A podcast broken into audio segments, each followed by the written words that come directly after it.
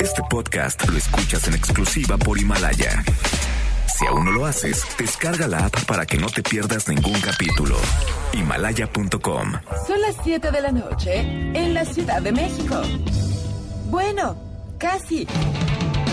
Y luego de seis años, 1874 programas. seis productores, más de 40 colaboradores, 23.569 multas de gobernación, algunas muertes, varias desgracias, un terremoto, otro divorcio, tres circuncisiones, dos gatos, una enfermedad nueva. Y un derrame cerebral. Inicia Charros contra Gangsters con José Luis Guzmán Miyagi, igual de malo. Hacia la orilla. Adelante, adelante, adelante. Y Jairo Calix Albarrán, igual de rosa. La dupla más revolucionaria del mundo. Desde Florinda Mesa y Roberto Gómez Bolaños. ¡Comenzamos!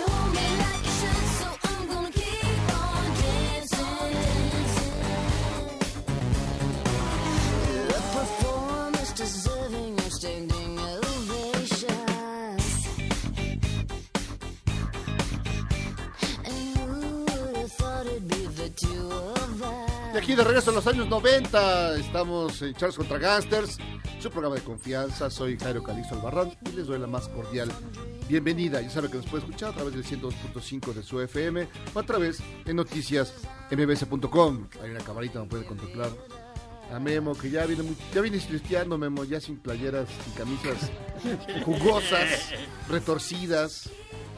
Es que no planché, no planché y entonces pues ya me traje una reusada. Hace mucho que no planché. Ay, sí es cierto, hace mucho que no hago el daily, el sin respeto. Y ahora tantos, tantas oficinas vacías aquí en MBS para poder hacer el daily. ¡Guácala! No es cierto, jefes, no lo hace, no lo hacía antes, no lo voy a hacer ahora. Si nos No están hagas, escuchando, no no, no, el no. El El deli. deli, el delicioso, el delicioso. El espumoso, sucio. el espumoso. ni, que, ni que fuera chocolate, hijo. ¿Qué a ti sí te, te hace espuma? El espumoso, el espumoso. Y también ya escuché la voz del licenciado Don Jack. Pues qué onda, que ya no sé qué día es, ya estoy empezando a tener alucinaciones. Fíjate que esta semana son vacaciones, Miyagi. Ah, qué buena onda. Qué buena onda, ¿no? Pues vamos a la playa, ¿no? Digo, Sí, a las playas de Suchi Houston. A Playa Cacos. ¿Cómo dijiste? A, la, A las bahías de Huipulco. a las bahías de Huipulco. A las barrancas de... Ya- ya. Al frente de la barranca De del la barranca muerto. del muerto. ya ni las. Ya, ni ya, ni, ya la costera de Tlalpan se puede uno No, pasear. ya está cerrado. Sí. cerrado. Todos los hoteles, llamas, me han dicho, cerrados. Yo lo más que escuché es que eh, las chicas de Tacón Dorado no pueden. O sea, Ay, de que Tacón dijeron, Dorado. Tú vienes directamente de los 70. Ah, pusiste música de los, pusiste música de los 90, vamos Este es del 2000. No, sí. es 2000, No, más De de- tacón dorado. Del, las- del tacón. No, las de tacón no, dorado. me voy a ir más para atrás. las, las- chicas de la, la vida difícil. de la vida, la vida difícil de una Las- mujer fácil. Las taloneras. Las taloneras. Las del talón, Las del talón. Las del talón. ¿Cuánto duró esa del talón? Las del talón, mil años. Eso es Setenterísimo. A ver, mi estimado, Bueno, a ver, síguele. ¿qué era burlesco. Pero bueno, el chiste es que Mi estimado Polín. le recu- ¿Tú crees, ¿Tú crees de las cúcaras? Sí, o sea, no manches. Pero bueno, el chiste más es que les dijeron que, eh, ok, pues sí, tiene que chambear y todo eso, pero nada de besos. Que ahí está el detalle. Nada de besos. Para que no se enamoren. Para que no se enamoren del coronavirus. Nada más sale más caro. No, Con beso eh, te cobran caro. ¿de Dicen, dicen, dicen. ¿Cuánto más? ¿10 varos más? ¿20 más? No, 100 depende, mil, mil depende, depende el cuánto llegaron al acuerdo primigenio. Ok. Si Con- llega primero, no, pues con por beso, tocho, por con- tocho morocho. Con beso, sin beso, con condón, sin condón, de pie, en la calle. De aguilita. de aguilita, Claro, en la calle. El otro Es día. que la gente ya lo está haciendo en la calle. Sí, el otro día veíamos el lunes, que veíamos la nota de que hay, pues ya como no hay hoteles, pues ahí en algún rinconcito oscuro. O algunos hoteles están implementando el de la entrada secreta. Hay una, una puertita donde puedes entrar a las habitaciones. Como antes compraba los pomos en, la- Sí, en las sí, madrugadas, pues la, sí. la ventanita. Así meren, sí, así. Pero digo, hay menos gente en la calle, entonces hay menos posibilidades de No, ser eh, observado. Sí, también. No, sí, los vecinos están viendo a ver qué ven. La ventana indiscreta. La ventana indiscreta, no. Así la- eh, con las de aparador. Y luego vez ves que se mueve y dices, no, pues ya sé qué está pasando ahí. Ya se sabe dónde le echaron aceite. Ah, no, no, no, no. ¿Por qué siempre empezamos hablando del de él y del sexo? Pues es que hace mucho que yo no tengo, ¿tú? Ay, no, bueno, tú ya mucho. dos vidas llevas. Hace mucho que no. No, pero él, él- él, lo recuerdo perfectamente, fue el jueves de la semana pasada. ¿Cuándo fue la última vez que tuviste sexo? Ayer. Ah, Ah, ayer. Ah, es ayer. que siempre dice que ayer. Entonces, ¿tienes diario? No, pues ayer y antier y anteayer y así. Ay, no, no sé cómo está su vida, amigos. Todo bien en casa. En el amor en los tiempos, de- en los tiempos del, del cólera, del, del COVID-19. Con razón, fíjate, entonces diario, diario, diario le, le pones. Bueno, hay días que uno está más cansadón, ¿no? No, Dices, pero- ah, pero sí bueno. diario. Y hay una leve caricia. Con, con razón veo que tienes broncas para sentarte. Sí. Sí, Qué bueno que te atienden bien, Jairo. qué bueno que te tienen bien. Eso, Sí, eso me da pues gusto. Hay gente güey. que ustedes, Sí. pues hay gente que pues no los quieren en su casa. Nada. Y mire, fíjese que aún así también hay gente Ah, que no la quiere en otro lado. La No, Miyagi. Ya.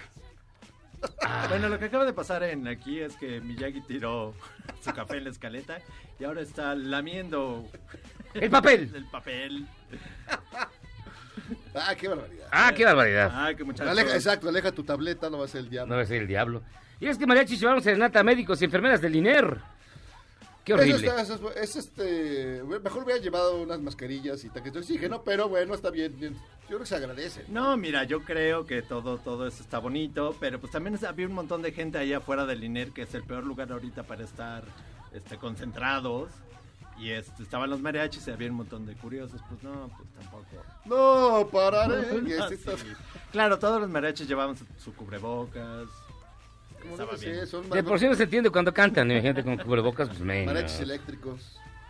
Fíjate que el mariachi a mí no... No, tampoco es lo mío, ¿eh? No, no, no. Ni, el, ni los sones huastecos. Ugh. Los ni, los mariachis, soles, ni los soles huastecos del sonecito. De los hecho, mariachis porque salgo. siempre está uno en el restaurante, está comiendo aquí tranquilo y de repente llega el mariachi. ¿Cuál le tocamos? ¿Cuál le tocamos? Cielo rojo, toca Ay, el sí, rojo. ¿otra vez? Y otra vez. ¿Cuál? Cruz de olvido, cruz de Cruz olvido. olvido. Que no sé ni cuál es, güey, pues siempre la piden. Toquen la de Gema. Gema esa, la de... Sí, siempre, siempre, siempre. Y el mariachi loco, siempre en todos los restaurantes. El mariachi loco sí me parece de veras el grado menos cero. Sí, sí, sí. Siempre, pero cielo rojo es... Pero ¿cuál es el cierro rojo? A ver, cántala. No, no, no, no sé. A ver, déjame ver. Vamos a buscar cielo rojo. no van a poner cielo rojo ahorita. Vamos a quitar a, esta mujer. A Beyoncé. Exacto. Si vas a poner cielo rojo, pon la versión de Yolette. ¿Quién es Yolette? No, la, la, la de lo blondo, la de lo blondo, la, esa La sí de me lo gusta. blondo. Esa sí me gusta. No, te, joden con Luis Miguel. No, Ay. ¿por qué? Pero es la que está más arriba. Ah, ok. También Cielo estaba con rojo. Pepe Aguilar, con Flor Silvestre, con Ángel Aguilar. Con Flor Sil- Flor Con Aida Flor Cuevas. Silvestre es la mamá de, de Pepe Aguilar, ¿no? Mm, No, no, no. No, no te manejo ese nivel de folk. De tú El, eres el el rey folk no es lo mío. No, es que él es de cumbia. De cumbia. Sí, ah, sí. No es de la música vernácula. Ah. Sí, de... Son otras colonias. Lástima de aspecto, fíjate. No me digas. ¿Y tú qué hora traes? Seguramente tú sí, cuando vas al restaurante pides tu tequilita, sangrita, limón. Ay, lo, lo pido No, a mí bandera. me gusta sangrita. Me lo da bandera. Bandera. Ah, no, mira, ya sé cuál es, ya sé mezcalichela, cuál es. Mezcalichela, A ver, sube Ah, tantito. mezcalichela. Sube tantito. Yo está todo arriba. O una paloma. A ver, señor Zábala. Solo me envuelven pensando en ti. Deja que yo te busque No, ya saquen un pomo. No, pues sí, ya no. No, ya es una banquetera. Por ejemplo, ahorita que seguramente los jefes no nos están escuchando. Bueno, ya basta. Podemos traer aquí unas, unas caguamas a la, a la cabina. Al cabo la sanitizan cada dos Pues horas. sí, ¿no? Una caguamita. pero no. Pero la vamos rolando. ¿No? Chido. Esa sí no me, fíjate que es lo que no me gustaba de la caguama banquetera, eso de que van ¿Que la tenés que rolar? Y al final ya estaba toda ya Ah, parecía cala, chis. Parecía chis. No, estaba toda babeada, no, no, no el calor, sino que está toda babeada. de Sí, babeada, baba. pero el calor, pero ya, ya, ya. Digo, la verdad, la cerveza fría, ¿no? O sea, digamos. Ajá. Salvo excepciones que no vienen al caso platicar. Pero pero ya al final, ya los últimos, el último medio litro, o sea, hasta- Imagínate compartir caguama con Sonecito que primero come No. paquetaxo y luego le echa un trago, un se buche. echa- se echa su buche. Oye, ¿qué es la discriminación por el COVID-19 en la Ciudad de México? Es eh, la líder en esa materia. O sea, no puedo creer que de veras, de veras, son los que los van a salvar, los que los van Ah, a ya de- ya muere, ya van a basta. sacar al buey de la, de la barranca. Sí. Y, y aún así me los apedrean. les Sí, no son muy manchados. Hoy vamos a vamos a seguir saludando a la gente que se le está jugando y a quien le queremos mandar un saludo, particularmente médicos y enfermeros Sí. y enfermeras y- Sí, y, no, todos. se merecen todo nuestro respeto, cariño Fíjense. y solidaridad. Un saludo para todos los trabajadores de SACMEX. Nosotros no estamos descansando. Pues sí, saludos. Ellos son los que están en No, el agua. abrazo, sí, por supuesto. Al personal de limpieza de los hospitales. Fíjate que en el personal de los hospitales y en todos lados, que son los que la están rifando, en todos lados van, en los centros comerciales que están abiertos, son los que le echan, lo están limpiando Son ellos, son los carritos. ellos son los chidos. Toda esa gente de verdad merece todo nuestro respeto. Sandra Liliana, que es química y trabaja de 7 a 9 en analizar las pruebas de, las, con- de la contingencia del COVID-19. Ah, También merece un reconocimiento, por supuesto. Oye, te- eh, esta ni- eh, niña nos ayudará con unas cosas que mandó Memo. Sus- que trae, trae cargando sus, sus, materiales. Un aplauso a todos los profesores que nos pusimos las pilas para aprender en 5 minutos a dar clases virtuales. También ellos. Un Eso, es, eso es importante. Muchas de chicos, todo el mundo está, o, o mucha gente está metida en esas clases virtuales, que de repente es un poco el lío de cono- conocer las, las plataformas, manejarlas, pero ya están, ¿eh? Aplauso para ellos. Un saludo al equipo de patología del Hospital General de Tláhuac. Uh, Miyagi, a los dispensadores de medicamentos que nos encontramos trabajando en las farmacias del centro de Xochimilco. Una de importante es patología, que es donde se resguardan los cadáveres, y donde nunca quiero estar. Y en el Hospital General de Tláhuac también, saludos. Saludos. muchos Al personal de los servicios de atención psiquiátrica, coordinan a tres hospitales psiquiátricos y tres centros comunitarios. Saluda por favor a la maestra Rosy, Emanuel, a Pablo, a Rogelio, Enrique, al doctor Quijada. Somos el apoyo del área médica. Saludos, amigos, a todos muchos ustedes. abrazos, mucho Y a los promotores y mercaderistas que están en los autoservicios llenando los anaqueles para que podamos hacer nuestras compras de pánico. Sí. Pues, saludos todos. Pues un abrazo. Un aplauso. a todos. Eh. Y además, sí, yo, tú los ves ahí llenando los anaqueles. sus Bueno, guantes, algunos huelen mal, ¿eh? Pero usted, pero Pero está bueno, padre. normal, pero trae sus guantes. Trae sus guantes, traen todo. No, Fíjate lo que he visto últimamente. que mucha no me los, gente- malmir- me los malmiren, Sí, ¿eh? nunca. Nunca, no se dejen. Lo que se ve ahora mucho es, ya me he tocado con varias eh, personas con estas mascarillas de, de plástico, Ajá. que son ya una cubierta de plástico en la cara, transparente, y, a- y con los agujitos de lado, y ya con los lentes puestos ahí, y ahí se quedan atorados. Estabas viendo el espejo, güey. No, no, no, estaba, estaba viendo una película de, de, de- de Tintán. No, mucha gente sin los coches, caminando, así andan, ¿eh? A ver, otra vez, nuevamente. O es una, es una, es un plástico, un plástico. Un plástico así, Sí, como de soldador. como de soldador, pero todo de plástico. Y ya unos muy sofisticados, pues sí están más hechecitos. Otros nada más tienen dos agujeritos en los lados. Y por ahí introduces las patas de los, eh, de los lentes. Y ya se quedan atorados. Los lentes tienen patas. Estas patas, ¿cómo le llamas tú? Piecitos. Patrullitas. Las patrullitas. Las patitas, Las patitas de Las los patitas. lentes. Pero ya he visto varios. ¿eh? Y saben que el otro día también estábamos comentando que hay mucho indigente en la calle, mucha Mucho, gente, mucho. mucha gente sin hogar que seguramente están cerrando refugios y todo eso y cada vez hay más. Y Siguen pues, votando por la 4T. hay, Ay, perdón. Hay, hay muchos, muchos, muchos en la calle. No, hay mucha, mucha gente aquí Sí. en la calle que, que pide dinero. Ustedes ven a gente sin hogar, con niños en, las en los brazos. Sí. Y que es terrible la situación. Sí, sí, sí, habrá que pensar alguna manera de echarles la mano porque la verdad es que están por todos lados ahorita. Y bueno, en el recuento de los daños de todos los días el, del sector salud, el número de casos confirmados de coronavirus llega hoy a 2.785, recordando que este corte lo hacen a la una de la tarde, es decir, ya trae seis horas de desfase. Y hay 141 personas que desafortunadamente han perdido la vida en esta contingencia sanitaria del COVID-19. Ayer eran 125, 16 casos que perdieron la vida en un... Sigue, sigue subiendo, pero el doctor Macías, Alejandro Macías, con quien alguna vez tuvimos oportunidad de platicar, publicó en un Twitter algo súper interesante. Sí, decía que eh, por el caso de muertos, el caso de fallecidos y el caso de eh, casos confirmados, la tasa de letalidad en México ahorita está como del 5%, a diferencia de otros países que es del 2%. Lo Eso cual quiere decir, Memo, que aquí es más peligroso. Tal vez no, sino que estamos contando mal o no se están registrando todos los casos eh, confirmados de coronavirus. Si no, o sea, si la tasa de letalidad fuera como en todo el mundo, tendremos alrededor de cin- de 5 mil casos, ¿no? Pero bueno, habrá que esperar. O sea, no corresponde el número de casos al, al número de fallecimientos. De letalidad en todo el mundo, del promedio de, de letalidad que es del 2%. Y aquí en México es del 5%, de acuerdo a los Sí, datos exacto. oficiales. Este, cuídense. no, pues sí, cuídense. A la, a la primera señal de que tengan, ya saben, eh, tos seca, fiebre, eh, pérdida del olfato, dolor de cabeza, pues hay que llamar ahí a la línea. Una respiración en la nuca, cualquier cosa de esas. Si sientes una respiración en la nuca, es que ya te infectaron. es que ya te ¿no? infectaron. ¿Quién sabe o- qué te están otra pegando? cosa te va a dar, otra cosa. ¿Quién sabe qué te están pegando? Oigan, les recordamos que tenemos un WhatsApp. 55 40 no me lo prendo de memoria nunca, pero 55 41 83 91 45 55 41 83 91 45 eh, y le, le queremos- la UNAM ofrece curso gratuito de contabilidad para no contadores. Ay, se lo es que hubieran ya puesto hace viene, este es el mes diabólico. Oye, rápidamente, de, eh, Francisco Barrios alias, alias, alias el eh, Mastuerzo, conocido integrante de la banda Botita Jerez, hizo un video que rompió todas las redes porque él está de un lado este, viendo lo que hace Bárbara de Regil, Oh, que, siempre- que es, es la, pues ya sabes, el imperio del, del- de los gordovics y de la comida vegana y del diente blanco y todo eso. Entonces está, está partida la pantalla, del lado izquierdo está el buen Mastuerzo, en todo su espectacular eh, decadencia.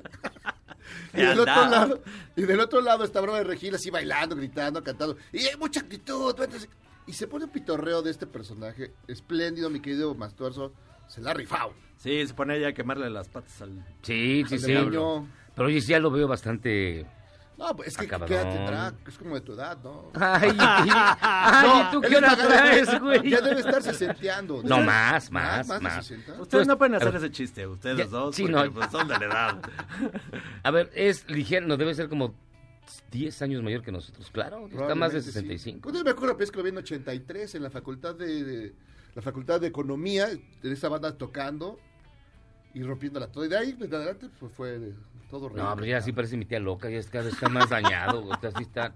Sí, Yo, yo, me puse del lado de Bárbara de Regil, perdónenme. Sí, ¿tú qué no, haces? es para no es pa burlarse de ese cuerpazo, ¿eh? Y No esos sé. dientazos. Ay, Bárbara. Tú sobándote la panza. Yo sobándome la panza. No, sí, no, Barbarita. Te amo. Ah, no lo sé. Y fíjense que vamos a su bonita y gustada sección que se llama... Ya no te metí yo. Cada lo va a hacer con la voz diferente. Pero siempre, siempre caes en la, es la misma voz de Zagal. Ya no te metí yo. No. Es que se apaga, se te apaga al final ¿Ah, y sí? eso es muy de Ya Zagal. no te metí yo. Una señora que responde al nombre de Aurora Calvario, no es una señora, es una dama. Es una persona que en verdad a mí me sorprendió mucho la forma en la que se expresa, maneja un vocabulario bastante amplio y pide, ella vive en Zitácuaro, pide de la manera más educada posible que la dejen trabajar porque tiene mucha familia que mantener. En verdad es admirable cómo se expresa. Escúchenla. Sí estamos asustados, pero ¿quién chingos te va a mantener? ¿Quién me va a mantener? Yo que no tengo cabrón. Y tengo obligación de darle todavía mis pinches berijonas a mis hijas. La madre. Todavía vienen a chingar la madre aquí. Mira, se está cayendo el agua. Pongo un bote. Vienen y se enojan que porque pongo el pinche bote allí. Eh, mire, esos huevos son para curar, para ser limpias. Son para ser limpias. Ah, creencia de gente pendeja. La mera neta, mano. La mera neta, mano. Esta señora es una diosa. Aurora Calvario, nunca te mueras, de verdad. Nunca. Vende huevos para ser limpia. Ay, es de gente. No, pues vale mucho la pena ese tipo de personas que nos devuelven la fe en la humanidad. Y hoy, en Dios le da las peores batallas a sus mejores guerreros. Esta bonita sección. Tenemos al influencer que es muy amigo de Jairo. Y nos va a contar cómo le va en la cuarentena. Digo, sí está para chillar, escúchelo. Buenos días, son las 2 de la tarde y me voy levantando porque me entró una depresión horrible por lo del coronavirus. Les quiero contar lo que me está pasando. O sea, no tengo corta uñas porque se me olvidó y ya me están creciendo horrible las uñas y me da miedo ir al súper por un corta uñas y me veo horrible y el pelo cada día me crece más y ay, se me olvidaron los rastrillos y no puedo rasurar la cara y me veo horrible y no puedo hacer videos y ya, o sea, ya ni le puse filtro, ya me vale, ya qué hago. Ya, de verdad, o sea, dos de la tarde yo nunca en mi vida me había levantado esa hora de la depresión que traigo y la ansiedad y todo y ya estoy harto del coronavirus, de verdad. Pues bueno, si usted piensa que su vida es difícil, compadezcas de este pobre hombre, yo la digo, verdad. ¿Por qué no hacemos una movilización y le llevamos todos Un corta un kilo de corta uñas, unas tijeras y un, es- y, y Y una un rastrillo, unisex, sí, que no- sí, sí. Y en el municipio de Metepec, aquí en el, gran, en el grandioso Estado de México, se hizo un comercial con Susana Babich, no, Susana Distancia. Y bueno, causó, diría Jairo, reventó las redes, Reventó la red. Rompió internet. rompió internet y aparece, dicen, a mí no me consta y no lo, no lo puedo asegurar, que es la misma municipio de, de Metepec. ¿Quién sabe? La neta, no me atrevo a decir Ah, tanto. no, pues, sí, pues no sé. Yo tampoco sé si pero eso, ¿no? no, no sé certeza jurídica sobre quién es, pero merece todo nuestro respeto. En el siguiente video va a aparecer ju- junto con su amigo Abraham Ceperras, que además es el, el otro supervillano de esta historia. Mire, escuche usted a Susana Distancia. Yo soy Susana Distancia y he venido a Metepec a invitar a todos a que mantengan su sana distancia. Este metro y medio nos defiende del malvado coronavirus. Y recuerda, a donde quiera que tú vayas, mantén tu sana distancia.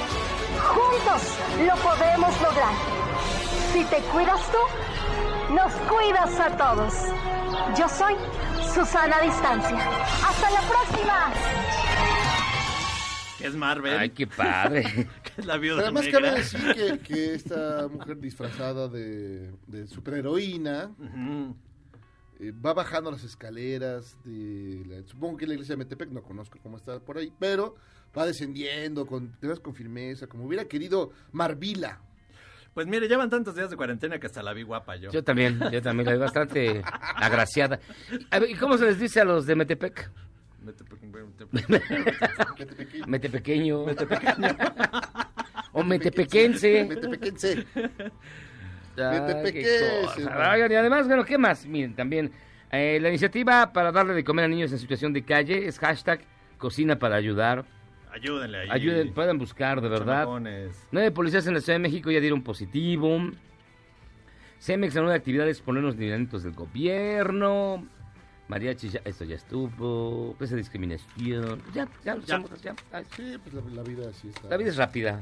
Pues sí, mientras estás... Ah, no, lo de Nazón, na- lo de Nazón. este, La, la anda medio librando, ¿eh? El buen eh, Nazón Ah, el pederasta, el amigo de los de Morel. Ah, el que le hicieron homenaje en Bellas Artes. Uy, No. ya hace tanto de eso. Imagínate. Parece que fue el año Pasa- pasado. ah, sí, pero fue el año pasado. Ah, sí, güey. ah, sí. Ah. Que le, Pues le como que la quiere librar. le prestaron librar. Bellas Artes a ese pederasta, a los de esta administración. Qué Ya barbaridad. después de esa pandemia que le presten Bellas Artes a quien quiera. A quien quieran. A Flor Amargo, a... no sé. El reencuentro de OV7. Sí, sí, sí, las boy bands. Lo que Ya, sea. Lo que sea ya. Vamos a hacer una pausa y vamos a regresar. Hoy tenemos un gran programa. Gran programa, en verdad. Así que pausa. Vamos y venimos. Esto es Charros contra Gangsters.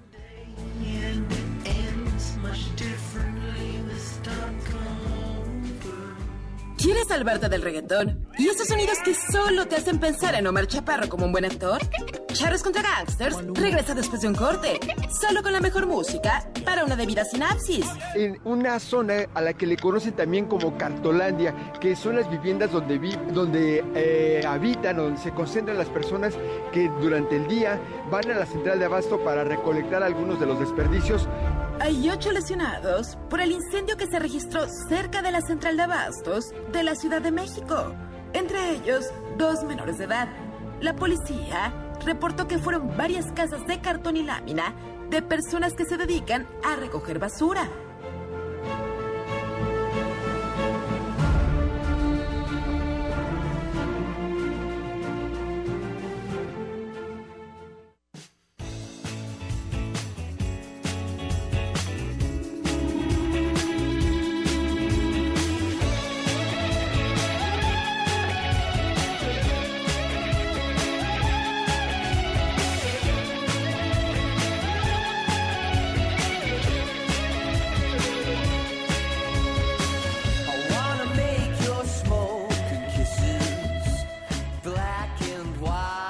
Estamos de vuelta a los contra Gangsters, escuchando a Miles Kane. La que se llama Rearrange, y un gran, gran disco que se llama The Color of the Trap, del año 2008. Bastante, bastante bueno. Ya tenemos en la línea telefónica, la verdad es un gustazo que esté con nosotros el abogado Alonso Becerro. Abogado, ¿cómo estás? Buenas noches. Bien, ¿ustedes qué tal? ¿Cómo están? Bien, aquí soportando esta cuarentena. Eh, todavía no se guardan, todavía no se guardan. Alguien tiene que luchar por la justicia. Oye, abogado, a ver. Sí. El tema es qué va a pasar precisamente como resultado de la cuarentena. Uno de las de los efectos tangenciales va a ser el aumento en el precio de los alimentos de la canasta básica y no solamente de ellos, sino de casi todo, todo lo que consumimos. ¿Usted cómo la ve? Eh, obviamente es un, es un efecto eh, necesario que no nada más va a ser en México, sino en todo el mundo. Eh, aquí lo que llama mucho la atención ha sido eh, la crítica reiterada al gobierno de, la República en cuanto a las medidas en materia económica que se están tomando. Yo, yo creo que no, no, estoy de, no estoy de acuerdo con la forma tan tibia en que el gobierno está atacando la situación en materia económica, porque va a ser, yo creo que al final va a ser más lesiva la parte económica que la propia de salud, pero eh, también hay que ser muy claros en que la simple crítica al, al gobierno federal sin aportar soluciones, pues no, no genera nada, ¿no? Al final de cuentas, y seguramente va a generar un enfriamiento y un distanciamiento más, una polarización más entre los ciudadanos. A- a- al día de hoy vemos eh, posicionamientos, eh, me llamó mucho mucho la atención el de Loret de Mola, en el cual habla de, de una crítica hacia Andrés Manuel López Obrador, pero no establece eh, algún lineamiento o alguna solución al tema.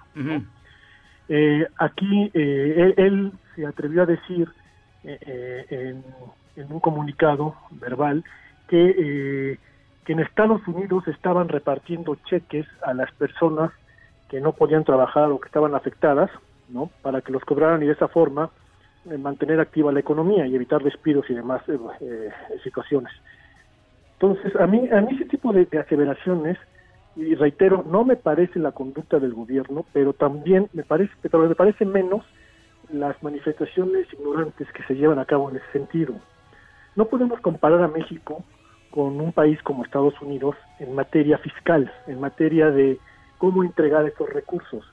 Estados Unidos tiene una plataforma fiscal, una base fiscal eh, muy documentada, en la cual sabe perfectamente cuáles son las pequeñas empresas, los pequeños inversionistas, los trabajadores este, por cuenta propia, etcétera, y entonces sí tiene la forma de hacerles llegar los recursos y calcular ellos mismos cuántos recursos requeriría cada una de esas personas para sobrevivir o mantener su forma de vida.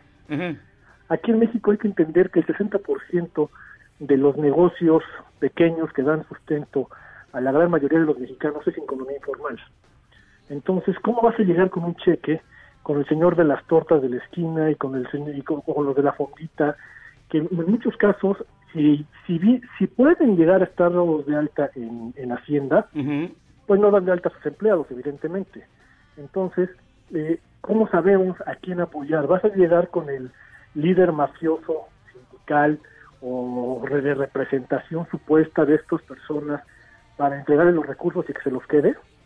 No, no, no es un plan, eh, eh, hablar por hablar como lo hizo Loret de Mola, pues resulta patético, ¿por qué? Porque polariza precisamente el sentir de los mexicanos. Ahora, eh, creo que es más, hay que ser más objetivos y hay que ver que realmente eh, nos vamos a enfrentar a una crisis jurídica económica. ¿Por qué? Ajá. Porque al, al, al existir falta de pagos que se van a presentar en los créditos, en, en las posibilidades de, de obtención de, situación de recursos de productos básicos, esto va a generar procedimientos necesariamente judiciales. Los bancos, este, los, las grandes prestadoras de capitales, etcétera, pues van a tener que accesar a procedimientos judiciales. Entonces hay que minimizar este supuesto. Ahora, ¿cómo lo vas a minimizar? Bueno, primero, como yo lo dije ya desde hace dos semanas, evitar al máximo los despidos. Eso es lo más importante. A lo mejor una persona, y suena duro, pero pues así, así es la situación actual del mundo, en esta pandemia, una persona a lo mejor logra sobrevivir un mes sin sueldo, vamos a suponer. Pero es muy diferente en el ánimo de esa persona saber que después de ese mes va a regresar a su trabajo, va a tener trabajo. Y no despedir persona, personas eh, simplemente porque en este momento no es redituable eh, su presencia o su falta de presencia. Ahora dicen, bueno, habrá que lograr que en materia fiscal las empresas dejen de pagar impuestos. Bueno, dejen de pagar impuestos, ¿para qué? Porque si decimos, volvemos a estas aseveraciones dogmáticas, carentes de sentido, de nada más que las empresas ya no paguen impuestos y es un apoyo del gobierno, no, eso no es un apoyo del gobierno, porque a quién vamos a apoyar. Tendría que establecerse que las empresas dejen de pagar impuestos, que es una medida estrictamente jurídica, que dejen de pagar impuestos siempre y cuando acrediten que el monto de los impuestos que iban a pagar fue destinado a cubrir nóminas y que no despidieron un solo empleado. En ese sentido, bueno, sabríamos que las- los impuestos por utilidades o cualquier tipo de impuesto que tenga que pagar las empresas, las grandes corporaciones, en, en este año, pero que corresponden a impuestos del año pasado, se va a dirigir exactamente a los trabajadores, a que mantengan la fuente de empleo. ¿no? Entonces, esos son programas reales, pero hablar a lo tonto y compararlos con, la- con Estados Unidos o con las primeras potencias de Europa, como si tuviéramos el orden fiscal que tienen ellos y la capacidad fiscal que tienen ellos, pues me, me parece irrisorio, ¿no? Sí, duro contra él. Eh, licenciado, ahora, este, digamos, ahorita que eh, tocó ese tema, el asunto de, eh, pues ya muchas empresas están despidiendo gente. O sea, lo sacan ya, digamos, la, gente que tiene menos, eh, digamos, menos eh, papeleo, menos, eh, men- men- menos defensa legal, digamos, los que son de, de honorarios y demás, pues lo están, eh, lo, lo están eh, echando. ¿Hay alguna manera, alguna, algún camino legal para, para enfrentar esto? Eh, sí, hay, sí hay un camino, ¿por qué? Porque a final de cuentas estamos en una situación de contingencia, el gobierno federal ya estableció los, los parámetros, entonces pues podría tomarse como un despido injustificado. ¿Qué ha sucedido en muchos casos? Vamos a suponer eh, en las tiendas departamentales, ¿no? De lujo, que tuvieron que cerrar. Pues a todas esas personas, esos demostradores que están ahí, a- a- al que pasas y le pone el perfume para probarlo, etcétera, todas esas personas ya les, ya les, ya las dieron de baja este, temporalmente por tres meses, ¿no? Lo cual es eh, contrario a lo que estableció el gobierno federal, pero además, bueno, la causa de la baja es porque la tienda va a cerrar, entonces no es una causa imputable al trabajador. Por lo tanto, el trabajador tendrá acción legal para un despido injustificado, con lo- además los daños que le haya generado ese despido específicamente en esta temporada de, contingencia. Entonces, yo creo que sí van a tener herramientas para poder acudir a, a- los tribunales en este, en este supuesto y las empresas que en estos momentos dicen, bueno, no me conviene tener estos demostradores o a las vendedoras o etcétera, y los, los suspendo porque no voy a abrir la tienda, pues tendrán que valorar que esos trabajadores no es por su culpa que no estén trabajando, sino por la propia inercia de la situación, ¿no? Oye, abogado, eh, en este sentido, ¿tú crees, tú como, como especialista en esta materia, cómo crees que transcurra el desarrollo de la, de la cuarentena y lo que venga después en materia precisamente laboral? Tenemos, eh, eh, digamos, eh, de frente un problema gigantesco en esta materia con los despidos, los trabajadores del gobierno que ya no van a tener su aguinaldo. O sea, ¿Cómo lo ves tú? Mira, tenemos un problema mayúsculo, sí, pero, pero por la poca respuesta que está habiendo también de la iniciativa privada. Creo que, pues tenemos que volver a entenderlo, los empresarios tenemos que amarrar el cinturón ahora sí al máximo, pero que lo primordial sea garantizar los empleos, porque al garantizar los empleos evitas el incremento inmediato de la delincuencia, de la inseguridad. Entonces, ¿qué quieres tú? ¿Tener eh, un, monto asegurado para subsistencia del patrón que va a vivir en un país colapsado o más que nada ahorita volcarte hacia la, hacia la plataforma, hacia las bases, que son las que van a impedir que el, el país se, se conmocione? Entonces, yo creo que sí va a haber una situación laboral muy complicada si los, si los empresarios, si los, si los dueños de los negocios no hacen un esfuerzo supremo por mantener esos empleos eh, o mantenerles por lo menos un cierto grado de ingreso a sus trabajadores para que subsistan en esta en esta cuarentena o lo que vaya a resultar porque yo, yo creo que va a ser más que cuarentena Sí, claro. entonces habrá que es necesario es indispensable que valoren ese supuesto porque mira te la voy a poner sencilla nosotros que tenemos empresas de seguridad este pues un empresario a lo mejor ahorita se ahorra un mediano empresario se ahorra dos millones de pesos de, de nómina y dice bueno me los quedo mejor en mi cuenta por cualquier contingencia y no los pago de nómina no los pago a mis empleados pero pues terminando esta contingencia se va a tener que comprar un carro blindado de los mismos dos millones porque no va a poder salir a la calle. Así de sencillo Abogado, como siempre, muchísimas gracias. Este, sus redes sociales. eh, Alonso Becerro eh, como siempre en Instagram y en, y en Twitter No, hombre, muchísimas gracias, abogado. Muchas gracias. Muchas gracias. Bueno, pues bueno, ya escuchó usted. De verdad hay que tomar en cuenta todo lo que pase, todas las variables en torno a la gigantesca, híjole, es que no quiero decir gigantesca, pero si viene una crisis económica brutal como resultado de el, el coronavirus, el desplome en los precios del petróleo, eh, la pésima administración del año pasado, viene bastante complicado. Hacemos una pausa Pero te faltaron los violines. y regresamos. ¿Por qué? Este, ¿qué? ¿Qué vas a decir tú? No, preguntaban de la tasa de letalidad. Ah, mira, dice Sergio, qué patraña lo que acaban de decir. En Italia y España la tasa de mortalidad es del 10%. En España es del 7.7%, en Italia subió al 10%, pero por ejemplo en países como Portugal es del 1.7%. Pero no son otros países, en otros Sí, lugares, en lo que otros dice- espacios, otros territorios. Lo que todo sí, eso, ¿no es claro. diferente? Sí, lo que dice el doctor Macías no es que sea un, o sea, no es que estén ocultando cifras, pues, más bien que todos los asintomáticos y todas las personas con. COVID que no están registrándose, Si estás esas son las que asintomático, pueden, pues no vas a ir a registrarte. son los que pueden esperar, subir o bajar la hay que letalidad. esperar, pues. Si no tienes, Ah, como no tú, te- a lo mejor ahorita lo tienes tú. Pues ya te lo que es lo más probable. ya te lo pegaron, No, güey. claro que no. ¿Por qué, ¿Por qué no? no? No, creo que no. ¿Por qué no? Porque yo soy refractario a todo lo que ¡Ay! ¡Ay, No, mi mamón! absolutamente. Perdón. Otro con Si fuerza no me- moral. Si no me pegó, la, si no me pegó eh, su gusto por la No, cumbia, mira, menos el, el coronavirus. ¿Eres un chavo ruco en proceso de actualización? Charros contra Gangsters te trae la mejor música luego del corte para que apantalles a otros chavorrucos menos informados. Ya se recupera el gobernador de Tabasco, Adán Augusto López, después de dar positivo en COVID-19. El mandatario se encuentra en la residencia oficial y seguirá en aislamiento para no convertirse en fuente de contagio.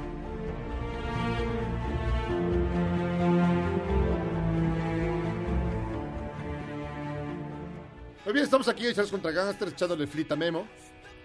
Porque parece que sí es portador de algún virus diabólico. Del pacavirus. Del pacavirus. Este, Del pacavirus. ¿Qué estamos a escuchando, ver, te- rey? termina de explicar porque Jairo no te dejó, como No, siempre, interrumpe. ya no No, no.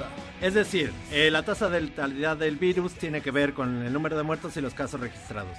Ahorita, por el número de muertos y casos registrados, estamos en el 5%. Siendo que el promedio que dio la OMS es del 3%, 3.4%. Eso quiere decir que seguramente hay más casos que no están registrados. Pero Así no es. es un ataque a ti, Jairo. Ni a tu gobierno, cálmate. Luego, luego te pones loco. No, no, lo que pasa es que Memo no, no, no, no, No, no, no se relájate. explica. Relax. O sea, que como traemos que a muertos, moléculas. o sea, ¿Tú crees que están No, no, escondidos no. en algún Que lado? seguro- no, ¿Están no, en una, no. una bodega llena de zombies? No, al contrario. ¿O están guardados no, en algún lado? No, al contrario, el número de muertos no tiene, o sea, si Ya el número de muertos está bien, sea, si el número de muertos está bien, más bien quiere decir que hay más casos por ahí que no están registrados. Porque tienen que... Porque eh, la tasa de, de letalidad está muy alta en México. Pero, Debe pero de haber ¿por más no casos se por ahí. Porque no se han manifestado las... O porque no han registrado. No han o porque- o porque no han ido al doctor, están en su casa, yo creo O sea, mucha guardados. gente que ¿eh? se- que además mucha Pero no te gente enojes, güey, No, o no, sea, mucha gente se le dijo. No es un Si ataque usted- a, tu, a tu gobierno. No, Relájate. no, a ver, si el Borolas te pide que ya está bien, pero lo que yo me refiero es que la cosa es... Relájate. Sí, hay cosas que son... Tienen cierta Sí, lógica, sí, sí. ¿no? Ahí van, tiene, sí tiene su lógica. A lo mejor falta, evidentemente siempre faltará gente que... Claro. que- que- Relájate. pues sí, claro. luego, ¿por qué les luego, ¿por qué le cuelgas a Denise, cabrón? No sé quién es Denise. Oiga, fíjense que tenemos en la línea telefónica, y de verdad es un gusto que esté con nosotros, la doctora Sofía Sánchez Román, quien es doctora en psicología, experta en psicología de la salud. ¿Cómo está, doctora? Gracias por tomar la llamada. Buenas tardes. Hola, buenas tardes, José Luis. Muchas gracias a ustedes. Buenas tardes, Memo, Jairo. ¿Qué tal? ¿Cómo está, doctora? A ¿Por qué ver. nos estamos volviendo locos, doctora Sofía? ¿Por qué Jairo se pone tan de mal humor por el encierro? Estaba leyendo el tweet de Memo que dice que ya está hablando con su lavadora. Ya hablo con la lavadora. ¿Y qué te dice, Memo? Pues que, pues que no la sé usar, así me dijo. Me está reclamando como si fuera un ex esposo. Oye, Oiga. Memo, fíjate que lo podemos decir de broma, pero sí estamos preocupados los trabajadores de la salud mental por un grupo de personas que es justamente las personas que tienen trastornos psiquiátricos, ¿no? Y hay personas que efectivamente sí escuchan voces, ¿no? Sí ven cosas y que esta cuestión del, del confinamiento pues puede exacerbar esas situaciones, ¿no? Ajá. Eh, y, por ejemplo, una cosa que, que- que siempre hemos platicado, platicar, o sea, platicarlo y comentar con los amigos y hacer un chat, y hacer la videollamada y todo esto, ¿de verdad ayuda al, al- al confinamiento? Sí, ¿no? Por supuesto que ayuda. O sea, dentro de las recomendaciones que nosotros estamos haciendo es uno, mantener contacto con tus seres queridos. Porque una de las cosas que nos está llevando el confinamiento es a la disminución, uno, de estímulos sensoriales, y por eso tú dices que ya hablas con la lavadora, porque nada más la lavadora, la estufa y a la cama, ¿no? Ya no tienes más estímulos allá afuera. Y otra, la disminución, pues, de las relaciones, de los contactos sociales. Sí, estas interacciones cara a cara se van a ver limitadas, y sí es importante que sigas en contacto social, ya sea por teléfono, por mensajes de texto, por redes sociales, que no te aísles, es importantísimo. Sí. ¿Cuáles podrían ser, doctora, la- la- las consecuencias de que conforme avance el confinamiento, eh, digamos, cada vez se vaya perdiendo la, la llamada salud mental? Fíjate que el confinamiento al final a lo que nos lleva es a estrés. El estrés es la forma que nuestro cerebro y nuestro cuerpo tiene de responder a cualquier demanda, es una respuesta ante el peligro. Y es una respuesta normal que nos lleva ante un peligro a enfrentar una amenaza, y ya sea a huir a un lugar seguro o enfrentarla. Normalmente esta respuesta pues nos lleva a la adaptación, pero si esta respuesta que nos lleva a situaciones como por ejemplo en el cuerpo, dolor de cabeza, ten- eh, tensión muscular, dolor en el pecho, fatiga, sentimientos de ansiedad, inquietud, sentirse abrumado, o de conductas, por ejemplo, consumir comida en exceso, eh, aumentar el consumo de alcohol, de drogas. Imagínate que esta respuesta de estrés se sostenga, se puede llevar a algo que se llama estrés agudo y tenemos que prevenirlo. Ahora, y, y la gente, digamos, que tiene ya en la casa a una persona con, con ciertas, este, con ciertos temas importantes de- en, en términos psiquiátricos, hay muchísimas eh, posibilidades y seguramente pues tienen alguna situación ya un poco pues extrema, difícil. ¿Qué, qué le recomendarías? Sí, a ver, finalmente la salud mental es una parte importantísima de la salud. Sí, suicidio es la segunda causa de muerte en el grupo de personas de 15 a 29 años. Sí, depresión la padece pues más del 4% de la población mundial. O sea, sí estamos teniendo personas encerradas que están con algún trastorno psiquiátrico. Y la recomendación es, uno, que continúen con su atención. Hay muchas personas que a lo mejor ya no estaban teniendo atención psiquiátrica o psicológica, que regresen a su atención, ¿no? Otras, si consideran que no están pudiendo lidiar, si no están teniendo atención, que no están pudiendo lidiar con sus emociones o que necesitan un espacio para analizar lo que piensan o lo que sienten, busquen la atención, ¿no? Y hay otras recomendaciones. Eh, hay diferentes recomendaciones que tienen que ver con, por ejemplo, no evitar sentir la ansiedad. Eh, somos propensos a evitar sentir como las emociones que catalogamos como negativas. Y eso es como paradójico. Cuando evitamos sentir una emoción que clasificamos como negativa, paradójicamente esta aumenta. ¿no? Entonces hay muchas maneras en las que evitamos sentir ansiedad y todos lo tratamos de hacer, bebiendo alcohol, comiendo emocionalmente, poniéndonos a ver maratones en- de Netflix, ¿no?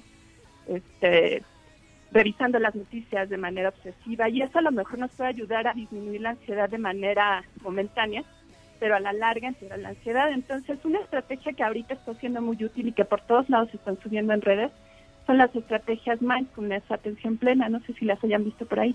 Este, no, No, yo solo yo veo no. porno. Yo veo TikTok.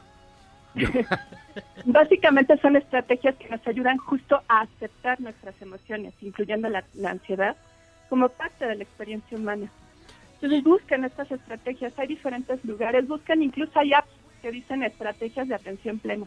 Pero, eh, doctora Sofía Sánchez, experta en salud mental, a ver, redes sociales sí o no, o, o limitarlas, o están siendo contraproducentes. Sí, o, o- o noticias. O noticias. Todo el día o no, o este, o no sé, o, o meterte a ver todo el día la televisión o no. Hay investigaciones que se han hecho, por ejemplo, en 2016, que se dio la emergencia de la aparición del virus Zika, en una universidad, en la Universidad de Ill- Illinois, hicieron un estudio y vieron que las personas que leían la información de acerca del virus en redes sociales se sentían como con más riesgo y más ansiedad de contagiarse que los que obtenían la información de medios tradicionales. Y también encontraron en otra investigación que entre más tiempo estás revisando las noticias, más probabilidad de desarrollar estrés agudo. Entonces, conclusión, información sí, pero que se limite un poco la información, que haya un balance entre informarse, realizar todas sus demás actividades. La recomendación es elijan dos o tres fuentes de información confiables. En las redes sociales, en el WhatsApp, ustedes lo han dicho de manera insistente, mandan cosas que no son ciertas, mandan cosas muy amarillistas, no confíen en eso, eligen dos o tres fuentes de información confiables, presten atención solo a ellas y elijan dos momentos al día para informarse y ya no se expongan a noticias en los demás momentos. Vamos a administrarse, administrarse ahí. en esa- Exacto, administra. Entonces, si uno, si uno está, está checando noticias constantemente, todo el tiempo, de distintas fuentes, algunas confirmadas, otras no, puedes, eh, estás en riesgo de poder caer en un estrés agudo. Sí, claro, porque les decía yo, la respuesta de estrés es natural y es una respuesta al peligro. Si yo estoy leyendo, leyendo, leyendo peligro, peligro, estoy sometiendo a mi cuerpo constantemente a esta respuesta de estrés. ¿no? Oiga, bien rápido, doctora Sofía Sánchez Román. ¿Por qué nos está pasando que nos da como... Sueño. No, no, no, como Hueva. todos estos síntomas, apenas uno siente un dolorcito del pecho y dice, ah, ya me dio Ya coronavirus. a- a todo el mundo ahora le duele la garganta. ah, ya me dio coronavirus, o sea... es, es completamente normal. Al final lo que tenemos, a ver, esto es un virus nuevo, los científicos apenas lo están empezando a conocer, no entendemos cómo se va a comportar, no, no entendemos cómo se comporta. Y el ser humano cuando ve una amenaza nueva, algo que no entiende, lo que trata es, bueno, uno se siente impotente, se siente vulnerable y lo que trata es buscar algún tipo de control. Entonces es completamente normal que en esa sensación de quiero controlar, pues sientas que esos síntomas los tienes y que tienes que buscar ayuda inmediatamente. Pero yo les diría aguas, traten de no eh, acudir a los servicios médicos por cualquier síntoma, porque en serio, pues se van a llegar a infectar, ¿no? Al contrario, vean como las recomendaciones que da la Secretaría de Salud de cuáles son los síntomas por los que verdaderamente tienes que ir a los servicios de salud. Y pongan las cosas en perspectiva. La mayoría de las personas que contraen el COVID solo van a tener síntomas leves. La cuarentena se está haciendo no porque sea un virus tan letal, sino porque queremos proteger a los más vulnerables. ¿no? Ay, mira. Doctora Sofía Sánchez ya me dio mucha tranquilidad, doctora. doctora en psicología, experta en psicología de la salud. La gente que quiera consultar alguna duda o que le duele la garganta o que este ya no pueda más con el marido Está mal del coco. o que esté Hay mal del una, coco. hay una línea que tiene el gobierno, que es la línea de la vida del CONADIC, que es el 800-911-2000, para las personas que sientan algún malestar, sobre todo emocional, ¿no? Esa es una línea que tienen las 24 horas. Y bueno, me pueden a mí buscar para cualquier recomendación en mi Twitter, que es arroba sofisanr, o en mi Facebook, que es psicóloga Sofía Sánchez. Sí, mira, de hecho, doctora, en las últimas cuatro semanas, cientos de mexicanos han acudido a la línea de la vida en busca de ayuda por malestares o enfermedades mentales, lo cual habla de que, bueno, sí afecta la salud mental. Sí, claro que afecta y es importantísima. El- el- Cuídense mucho todos. Rápidamente, el, el Sí. nivel de, de- de- de gente con hipocondria, con los hipocondríacos ha subido. Seguramente sí. ¿A poco no todos tus Pues yo veo personas ya, que conoces verdad, les duele la garganta, bueno. les duele algo?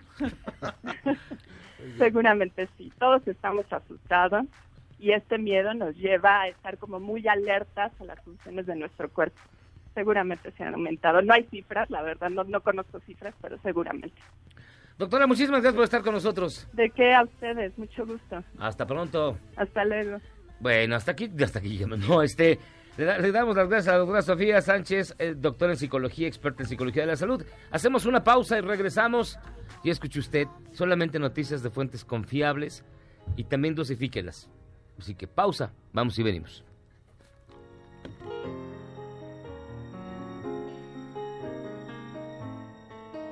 Errar es humano y perdonar divino. ¿A poco no se siente chido negar que fuiste uno de los 30 millones? Si aguantas este corte largo pero ancho, descubrirás por qué es tan chido.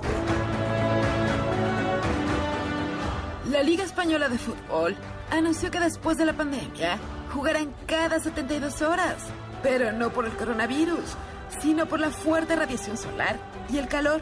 Esto permitirá una mejor hidratación de los jugadores.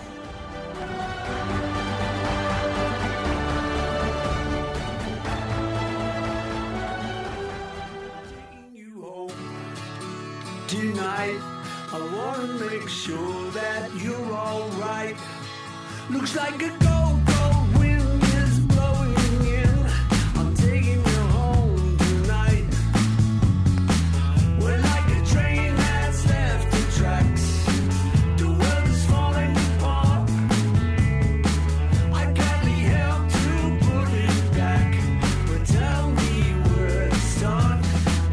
I'm taking you home. Estamos aquí de regreso en Charles contra Gangsters. Más ni menos. Ya las ocho pasaditas. Pasaditas de las 8. Pasaditas, güey, ya son 10 minutos, qué corte tan largo. Oigan, fíjense que estamos escuchando a Paul McCartney. El, el- el audio, bueno, el audio no. La canción se llama Home Tonight. Es el más reciente sencillo de, de McCartney. Y para nosotros es un gusto recibir, como siempre, con McCartney al único macarniano decente que conozco, que es Trino Camacho, y que está en la línea telefónica. Mi estimado Trino, ¿cómo estás? Muy bien, muy bien, Miyagi. ¿A poco están, están los dos en la cabina y así como si nada? ok? No como si nada, con el asco que siempre nos hemos tenido, pero... Se están besando. pero en la sana distancia, mira. Mis brazos, que son cortos pero gordos, este, lo mantienen alejado. Son cortos pero fofos. Gordos, fíjate. Pero fofos. Oye, bien rápido. El próximo viernes se cumplen 50 años de la separación de los Beatles. ¿Qué- ¿Cuál es tu opinión? Mira, Que hay un- que hay realmente un mito ahí muy, muy cabrón de que todo el mundo dice que fue por culpa de Yoko. Sí, claro. Y la verdad es que no es cierto. Es, es, es una separación de hartazgo. Son 10 años de, de un grupo que hizo todo en 10 años, muy, muy, muy grueso. Y tenían apenas 29 años, eh, 30, 29, 28 entre todos. Este, ya querían querían ahora sí hacer su propia vida. Yo creo que en los planes, por supuesto que creo, que en los planes estaba haberse reunido otra vez si es que no es que no matan a Lennon, pero pero estoy seguro que, que la separación fue hartazgo y fue muchos egos, pero no es la culpa de Yoko, pero por supuesto que no, además que Yoko sí me cae muy bien. ¿En serio? Sí, pues, tiene, tiene un trasero pasteleado bien bonito. Ay, qué No, no, porque es un artista, es un artista conceptual genial. Tiene algunos discos que hizo después que están padres, la verdad, y, este, experimentales.